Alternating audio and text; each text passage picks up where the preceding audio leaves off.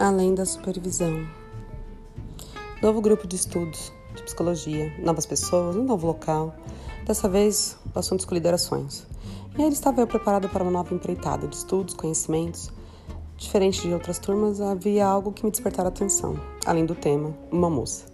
Altura mediana, branquinha, cabelos lisos, escuros, até a cintura, uma boca rosada, uma sobrancelha desenhada naturalmente, cílios grandes, possíveis de enxergar por detrás daqueles óculos estilo nerd. Corpo lindo, olhar de menina, mulher e um cheiro doce frutado. Enfim, impossível não notar sua presença. Porque, além de tudo, ela tinha uma voz marcante, posições extremamente inteligentes nas discussões de caso. Cada encontro eu viajava no olhar do seu corpo, seu cheiro e questionava até minha própria heterossexualidade. Após uma calorosa discussão de grupo, a qual me posicionei de maneira incisiva, percebi que seu olhar buscara sempre o meu e às vezes encontrava ele no meio dos meus decotes. Havia uma tensão sexual entre nós, só não sabia como isso iria acontecer.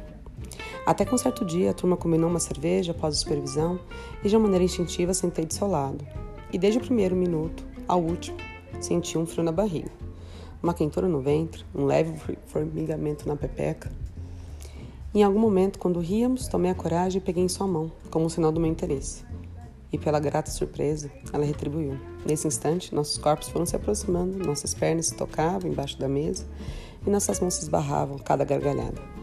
Toda essa situação me dava um misto de excitação e frenesi. Nunca tinha ficado com uma garota. Eu estava há seis meses pensando nessa possibilidade. Chegou um certo momento que eu fui à toalete e percebi que ela veio atrás de mim. E ao entrarmos no banheiro, nos olhamos e ela só mandou um simples: vem cá. E eu fui de encontro aos seus lábios rosados e ela de encontro ao meu batom vermelho, o beijo encaixado de maneira simbiótica e mágica. Nossas mãos enlaçadas num abraço ao misto dos nossos perfumes doces e amadeirados. Encostei a porta do banheiro e voltei para a boca de algodão doce. Sua mão pequena me puxava pela nuca enquanto eu acariciava seus seios pequenos e redondos. Comecei a beijar seu pescoço, a orelha, lamber seu queixo, enquanto ela acariciava minha bunda e quadril. Ouvimos a porta abrir e se mexer e corremos para o banheiro privativo.